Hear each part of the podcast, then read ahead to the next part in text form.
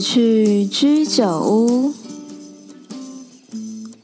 今天聊什么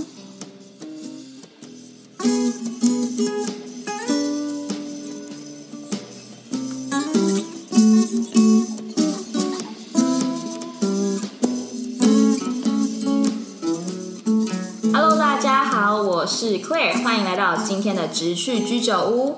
大家好，我是 Tiffany。大家好，大家晚安。呃，晚安吗？是晚安。我们确实现在在一个很 chill 的晚间时间访问。哦，对，也是哦。我们今天邀请到了一位当红的 SUP 教练红烧，跟我们一起来节目听，就是一起分享这样子。他看起来有点尴尬。嗨，红烧。嗨，我是红烧。然后。我主要的主要的工作是推广 SUP，还有进进口 SUP 的器材买卖。然后我们经营的品牌啊，叫 Fnatic 台湾。Fnatic 它主要是因为是个澳洲奥呃奥地利的品牌。我们之所以叫 Fnatic 台湾，是因为它这个品牌的名字叫 Fnatic，所以我们就直接在后面加个台湾这个名称在经营。那我们在台湾就是主要经营说 SUP 的推广，还有就是它的器材买卖这样子。咦，我相信应该还有很多朋友不知道到底 SUP，什么是 SUP。对，嗯，虽然我自己是接触了两三年了，但我们请红烧正确的帮他定定一下它的意义跟它的名称是什么。基本上 SUP 是英文是 Stand Up Paddle，那中文是 OK。台湾的话，大部分会叫它站立式划桨板或者是立桨，这两个是比较常见的关键字。但其实你如果只讲 SUP 的话，现在也很多人知道了，因为。其实去年的因为疫情的关系，很台湾没办法出国玩。那在台湾玩水这件事情变成一个很火红的事情，尤其是去年，去年大家都在国内旅游，夏天的时候大家玩水的话，大部分都会去玩 SUP。嗯，所以而且而且我发现去年啊，不管是所有的水上活动的新闻，诶，都会有 SUP 这个字诶，因为我订阅那个 Google 关键关键字的关系，我发现每天都有新闻，这是一个很神奇的一件事情，因为。我们其实做这个行业做了十年了，这这件这种这样的每一天都有新闻，这件事情是去年才发生的。对，尤其是去年疫情的时候。哇，所以其实红烧在这个行业已经十几年了耶。说啊，其实就刚好我们是一百零一年开始，所以今年刚好是满十年。也就是说，他在一个很早期的阶段的时候，我们就开始做这件事情，只是。没想到哇，真的去年就整个是爆炸的红起来。对啊，去年所有的网络上的新闻或者是网红，他们都开始分享一些 SUP 相关的一些体验，不管是去呃龟山岛也好，龟山岛去年超红的。对对对，去龟山岛应该说，龟山岛某方牛奶海这件事情某方面也促成了 SUP 火红，因为他们有点相辅相成。嗯嗯，嗯，因为。其实你如果留意到最近，其实最近开始你就会看到龟山岛的广告，然后龟山岛广告大概都会诉求一件事情，就是玩 SUP。没错没错。通常如果说你大家去龟山岛没有玩 SUP 的话，你这个行程大概没有掉了。这是这是目前观察到的现象，所以他们应该是有点绑在一起了啦，应该这么说。不过这说来奇妙，如果你看红烧，你一百零一年开始在这个行业里面，嗯，在那时候可能大家都对这个词还非常的陌生。你说其实这两年才被推广开来嘛？这三年，我觉得是这三年。那，你一开始是怎么踏入这个领域？嗯，OK，这这其实是一个误打误撞的过程了。我其实我们十年前当初会开始引进器材这件事情啊，呃。我其实从大学的时候就开始学风浪板这个运动，那我一直玩啊玩到毕业，到工作后其实都还有持续在玩。只是玩风浪板在台湾啊，它是一个很小众的事情，没什么人在玩。那可是我们又很喜欢玩，那我们我们发现买东西是一个很困难的事情，就是你可能想要买最新的风浪板器材，在台湾因为市场太小了。那买卖的人，他觉得说，哦，如果说只是要进个一两，对，没有什么利润，要进个一两件，他就懒懒的。就是说，也就是说，我们常常如果自己想要买最新的东西，蛮常就是可能等到哎，外国已经快要推出了下一年度的东西，我们才拿到最新的，的所谓新的东西。那我们就觉得哇，这样不行，我们这样很痛苦。然后我们几个好朋友，爱玩的人。就开始这样说啊，那我们是不是有办法自己去进口？嗯哼，嗯哼，至少我们自己可以闻到最新的东西，这样子。所以一开始是因为自己想玩。对，其实最最一早开始只是说，哎，自己想说有这个需求，然后说啊，与其这样拜托厂商，那干脆我们自己来试试看好了。那所以应该说蛮幸运的是，我们有谈到这个的代理。是，那就是你刚刚讲的那个 Fnatic 这个这个品牌，奥地利的这个风浪板的品牌。对对对对对，嗯、因为我觉得有一个关键是说，刚好那那几年风浪板这个哦，不好意思，那个 Fnatic 这个品牌其实是以风浪板为主，那时候那时候是以风浪板，是是是，可是那几年就十年前，风浪板刚好开始式微，因为有个另外一个活动叫做风筝冲浪开始窜红。风筝冲浪是什么？对，就是会拿一个风筝，会拿一个对，会拿一个大风筝，然后是可是你一样是搭着一个像冲浪板或滑水板一样的滑水吗？就滑水类似，但是你会拖着一个大风筝，是利用风的力量带着你前进。哦、对，那这个东西它在十年前开始窜红，所以有很大部分的把风浪板的市场抢过去了。所以风浪板那时候没什么人要做，然后刚好我们切进去问说，哎，可不可以做这个市场？他说，哦，好，反正就给你们试试看。嗯哼，那时候我觉得是蛮幸运，是搭到那个时机。那可是那时候我们其实也只是为了说买来自己玩嘛，然后在台湾也很难卖，因为玩家根本就不多，所以，可是那时候我其实就有在玩 SUP 咯，嗯、哼。只是我是在就是啊，刚好我的教我玩风浪板的教练，他在台湾有创一个品牌叫做真破，他有做 SUP 这个东西，是。然后他只是跟我他他那时候跟我们说，哎，没有风的时候你就可以拿去玩了，你就所以就是有风玩风。对对对对，没风玩 SUP，那时候好方就是买了买了一块来玩，然后后来发现我我后来就是想说，哎，这个东西没风的时候要去哪里玩？渐渐的，我就上网去搜寻那些独木舟去哪里玩。嗯，所以它其实是很适合在台湾玩的一个活动嘛。我觉得是渐渐发现适合的这件事情。嗯、好，我因为我没风的时候我才去玩这个东西嘛。那我就看说，哎，独木舟去哪？因为独木舟也大概就是没有风的时候会去划去漂亮的地方玩。对。然后就看着他们的路线，然后学着这些轨迹去玩、去探索，然后发现，哇塞！因为我去每个地方，大概都会拍一些照片，然后那时候脸书嘛，大家会上传分享，然后我就会 po 上去，然后周围的朋友都会有问说，哎，这些地方好漂亮啊，怎么去的？就是我说，我滑这个东西去了。然后渐渐每一个朋友都跟我说，他想要试看看这个活动。嗯，然后我发现天哪，怎么会这样子？因为我玩风浪板 崩溃了。没有，我玩风浪这么久，就是周围就是只有我一个人在玩，就是年轻同辈的话，我其实玩风浪板大概都是很老的人。然后，这我是一个很少数的年轻人，我周围的朋友都不跟我玩这个东西。可是，怎么我今天才 po 个几张照片？滑这个这么慢，看起来这么笨的，对我来说，当时对我来说看起来真的很惨了。他现在不好意思讲这个，因为你看，风浪板是一个很快速的东西，很刺激的东西，嗯、然后忽然间滑一个这么慢的东西，就是让我觉得天哪，这个到底干嘛这样子？这集能播吗？SUP 教练说 SUP 是一个很当时对对对，好没关系，就是反正就是这个契机嘛，让我发现哦，原来这个东西其实是吸引人的，嗯。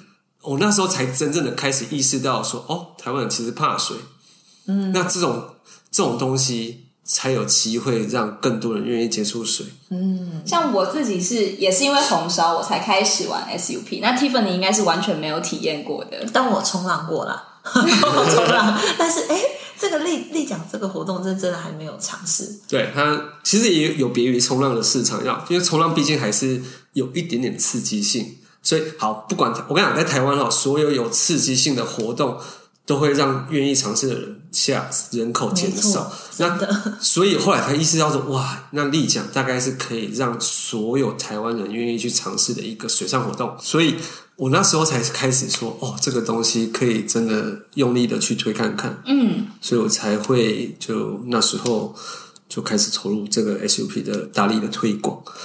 哦，所以红烧一开始是自己想玩，然后发现有这个市场，发现台湾人有这个机会，所以你开始去做这件事情。对，因为因为那时候也其实也知道说，S 呃有所谓的独木舟体验这件事情。嗯、那那夏天有很多人去体验独木舟，那我想说，哇，独木舟这个看起来没那么帅的活动，好，也不要说，因为我怕攻击到别人，然后就是。因为因为独木舟看起来就是坐在里面嘛，然后穿着很这种救生衣，然后坐着看起来好像没那么那么酷炫。然后可是 SUP 至少可以让你站在上面，然后至少做点瑜伽，自在优雅的，就是看起来的态度其实真的不太一样。我说哇，那没道理，这个东西做不起来啊。虽然当时是没有人知道说，哎我哎对，最好笑的是当时还很多人问我说，为什么你玩独木舟要站着呢？哎，你现在会这样笑，可是当初是真的没有人知道这个什么东西的。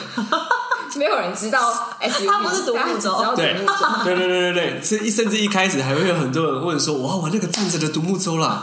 站着的独木舟，对对对，哎，你们现在都觉得荒唐，可是当时是真的，每年都会发生很多次的。它的定义就是站着的独木舟。对对，其实我可能也会搞混。如果今天没有红烧这样跟我介绍的话，对，真的会哦。对对对对对对，所以前五六年大概这件事情会不断的发生，就是说，哎，我要玩那个站着独木舟啦。就你们独木舟干嘛要站着呢？啊，为什么一定要站着玩？可以坐着玩吗？之类的。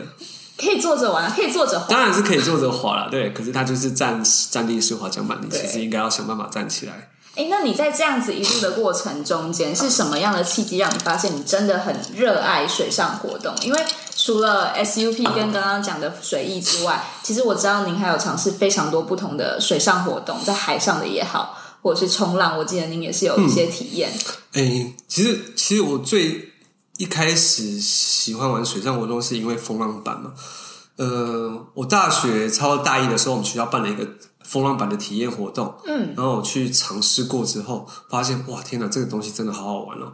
我记得我在就是活动结束后不久，就跟那教练有跟我们联联络说，哎，你不要继续尝试这个活动，嗯、那我就持续去练习这样子。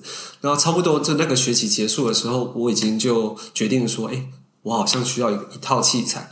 嗯，我那时候就就是反正就拜托家里人买嘛，对，反正买了之后。哎、欸，我玩的玩的那个投入的程度，我觉得我现在想想都觉得哇，有点疯狂。我那时候是把大二、大三、大四所有的课都排到早上，然后我下午就是要去海边玩风浪板。天哪！你们学校是刚好在海边吗？没有，我们在台中体育学院嘛，台中体育学院就在台中市区。然后我们练习的地方在鹿港，其实很远。我们骑机车去鹿港的话，大概一个小时。然后正常速度，每天这样子骑去。我不能说每天，但是我觉得一个礼拜至少有三天。呃，因为风浪板你需要风嘛。那其实台湾的比较有风的时候是秋天，秋天跟冬天这段时间，还有春天。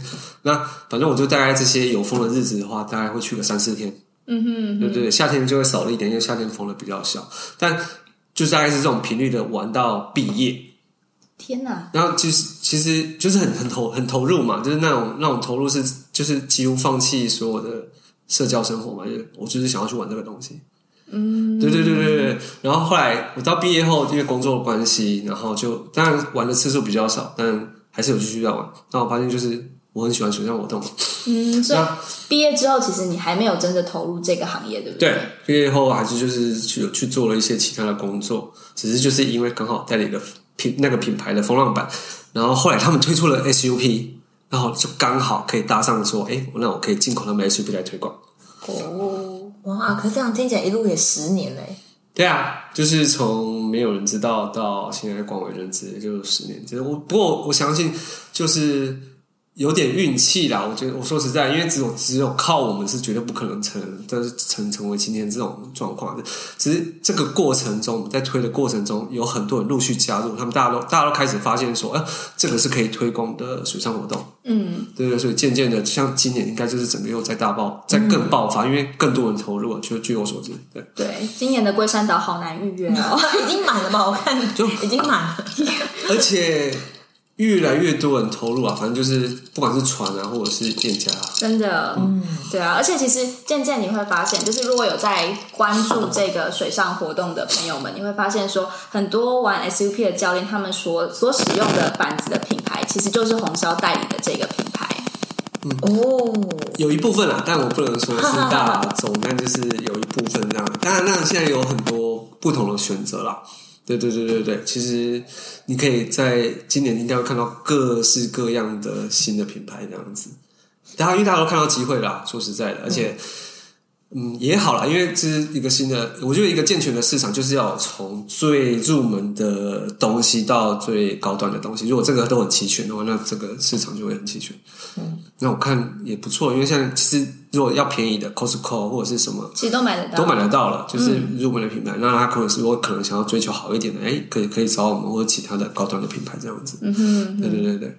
所以红烧，你从十年前到现在，你你有料料想到现在会是这么样的盛况吗？就这么多人会投入这个这个这项活动里面？我觉得是渐渐，这是渐进式的过程，就是渐渐觉得，哎，好像越来越做越对。但当然说，你要说十年前你有没有有没有想到说，我也会变成这样？当然一定是没有的。但是我想，我超过在三年前就觉得，哇，这个一定会红起来了。嗯，这是真的。因为好，那我举个例子好了，嗯、就是像龟山岛这个行程好了，龟山岛这个行程，其实我们在二零一七的时候就开始做了。当时我们第一次去的时候。我就发现，哇塞，这个地方为什么没有红过？就是没有人知道龟山岛牛奶海这么漂亮这件事情。其实大家都知道龟山岛有海底温泉，是，但是龟山岛牛奶海这个字可能没有人去特别记得。但我去了，我记得我去了第一次就就已经去，哇，这个一定可以做，这个一定会红。我那时候我记得那时候才八月多，我们去了一次之后，后来陆续就陆续就想办法开了这个行程。哎，每次都可以很顺利的找到很多人要去，即便是平日也是一样。因为它真的很少机会可以有人踏上，或者是到龟山岛周围去晃晃。对对对，这是这是应该说，SUP 给你一个机会，在海上去到你不曾想想过说你可以那么靠近的地方。对，因为就算搭船的话。嗯你可能可以在海上看到某个东西，可是你没办法靠近它。没错，而且 SUP 是就我自己的体验，它是比较不会去污染或者是影响到海底生物的一个方式，运动方式。对对对，因为毕竟它不会排放任何东西，它不是像说有引擎或者是是其他能源的东西，你就是完全靠自己的力量嘛，所以。算是现在很环保的 活动吧，对对对对。当然，其实认真来说啦，这些制造 SUP 的器材也都不是环保的东西。不过没关系，这至少 至少它本身不会当下不会去影响影响环境，而且它鼓励让人家用自己的力量去体验大自然。对，而且我觉得是成就感啦，对对对，成就一些项目你自己从来没有想过，然后去到你自己没有去过的地方。对对，尤其是台湾人嘛，因为台湾人我说了嘛，就大大部分没有机会去接触水的活动。那尤其是如果你看你今天你才接触了几十分钟，哇，你居然就可以划出海，划到很远的地方，哎，这些以前你从来没有想过的。现现在红烧自己也是这方面的教练，对不对？SUP 的教练。对，我除了只是买卖器材之外，我其实也投入推广了这个部分。因为其实一开始你你在做这个引进器材的时候啊，不会有人直接就来买器材，因为他根本就不知道这是什么东西，嗯、所以那势必你要想办法来推广它。嗯嗯，对对对对。那我们这些年来，我自己做的方式是，就是透过带客户去我觉得漂亮的地方，然后你靠你自己的双手滑到那个地方，就是给客客户这种成就感吧，应该这么说。嗯但，过程中我觉得我们会想办法帮他留下一些漂亮的照片，然后就是因为他有一些这样的记录之后，他的周他也会分享去给他周围的人去，那他周围的人也会想说，哦，他也可能也可以做得到，嗯，对，这是我们的一一贯的做法啦。只是这几年好像他有点变质了，因为现在我们开始发现有些客人来了，他其实没有想要滑，他只想要拍拍一个漂亮的照片。所以有一点，有一点，有一有一点这种感觉啊，对对对，对，体验的惩罚对对对对，就是有点走歪了。嗯，对对对，我们一开始有没有想说，哦，如果可以让照片越来越漂亮的话，可能可以越来越吸引人。那可能某方面也吸引到其他的，不是我们的目标客群来。该怎么说？想拍美照不是他的错啦，因为就是的确会有人就是比较想要拍美照这件事情。但对我们来说，我们自己可能还是比较想要希望你能够。就是对体验感受这个运动，就感受这种你可以在大自然感受大自然的方式。因为这也是你代理这个品牌进来台湾的初衷嘛。对对对对对，就不是说只是想要卖买买买卖器材这样子。当然，而且想要顺便交朋友。对对对，这是一个很好，其实这是一个很好交朋友的方式，因为这整个滑行 SUP 的过程其实是一个，因为它很缓慢嘛，所以大家会有很多的时间去聊天。然后除了除了看风景之外，那你还还有很很适合 social。说实在的，所以我们什么时候要办联谊？我一直觉得这是 SUP 上面联谊，其实真的是很适合，因为因为这整个过程是慢慢的嘛，然后可是又是持续有事情做这样子。你就是慢慢滑，然后慢慢讲，然后慢慢联谊，对，对，然后周围又是漂亮的环境。对，然后女生都会穿的比较少，因为天气天气热嘛，对不对？哎哎哎！对，大家就是哎，现在其实女生真的蛮流行穿比基尼的，嗯、哇天哪，这个现在这大家越穿越少。可能可能大家就是未来想要说，哎、欸，可以留个漂亮的照片呢、啊。当然，当然，对对对对，好身材要保持记录嘛，对不对？对对对对。不过讲到这，我又有点好奇，因为呢，其实像红烧，你说你投入这个其实蛮长一段时间，但你其实之前是有做其他的工作的耶，所以你现在应该是已经全职在经营这个品牌，加上你自己教练的关系，对，所以你是全职这样。但你前面有一段时间，其实你还是有在其他的单位任职过，那怎么怎么做这个转换？因为等于现在全职在推广这个活动跟经营这个。我们说丽江这个品牌，对，呃，我初期就是在一般的公司上班，就是上班族这样，嗯、但是有周休二日嘛，所以我就是一开始其实是透过周休二日的方式，就是礼拜六日就是去推广这个行程，就当副业在经营嘛。那一开始当然是从朋友开始，那从朋友开始就是每个六日就是带朋友去体验，然后渐渐的朋友会介绍朋友，然后就渐渐推广开来了，渐渐开始有收入了嘛。然后后来我发现，当这个想要来参加的人数已经多到，哎，好像我其实好像可以试着把它变成一个主业，因为它可能可以 cover 到我原本的薪水。那差不多，这个这个过程大概是四年，嗯，就是我从开始投入到超四年，然后我就觉得，哎，可以赌看看，然后就毅然决然把工作辞掉，就变成一个全职的方式下来经营，就是在夏天之前那样子。那也的确啦，真的是。真的是可以说实在的，那当然不是前几年，我觉得不算是什么真的很高的收入，但至少可以生活。嗯，对。直到我觉得这一两年可能会变成是一个真的是可以做的行业，应该这么说。如果你是认真投入的话，我认为是可以变成一个真正的好好工作了，甚至是可以这么说。我觉得那个重叠的四年应该是很重要的时间。嗯嗯嗯，毕竟红烧花了四年的时间，想办法把这个品牌跟这个活动带进台湾，然后变成它的一个正职。嗯、那今天呢，我们这一集先暂时录到这边，因为红烧可以分享的东西实在太多，它是一个很特别的人，所以我们决定在下一集的时候再继续访问红烧。那我们接下来的内容呢，可能会跟红烧一起讨论一下，他在这个职业里面到底有什么样的呃问题或者是挫折，他曾经遇过，以及他对整个 SUP 的产业在台湾的经营，他有一些什么样的看法？对，那我们就下一集再继续联络，继续见喽！谢谢红烧，谢谢红烧，下一集见，拜拜，拜拜，拜拜。